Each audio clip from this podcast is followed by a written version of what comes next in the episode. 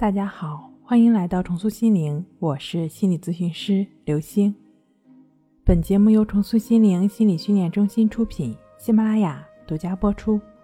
今天要分享的内容是两分钟讲清强迫症的本质，强迫自愈不迷路。《战胜强迫症》一书中曾经提到，无论做人做事还是思考问题，我们需要客观理性讲道理，这是对的。但对强迫症患者而言，有时过多的大道理反而会令他们陷入更深的纠结和强迫中。这是因为我们不懂得如何正确对待强迫症。正确的做法是觉知。什么是觉知呢？简单来讲，觉知就是知道清楚的意思。觉知不是过去的，过去的是回忆；觉知不是未来的，未来的是想象。觉知是当下的。知道当下在发生什么才是觉知，回忆过去和想象未来都是妄想。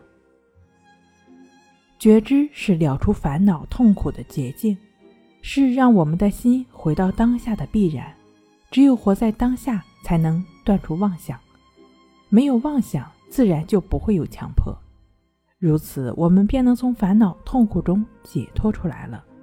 这就是森田疗法。顺其自然，为所当为所要表达的，森田疗法强调的不抗拒症状就能消除症状。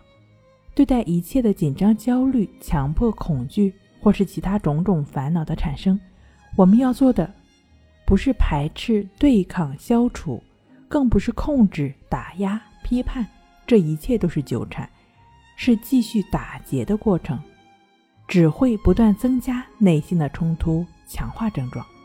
正确的做法是觉知，只要保持觉知便是，不做任何心理反应。如此一来，我们就会从妄想的循环中解脱出来，回到当下，内心的一切痛苦最后就会自动消失。好了，今天跟您分享到这儿，那我们下期再见。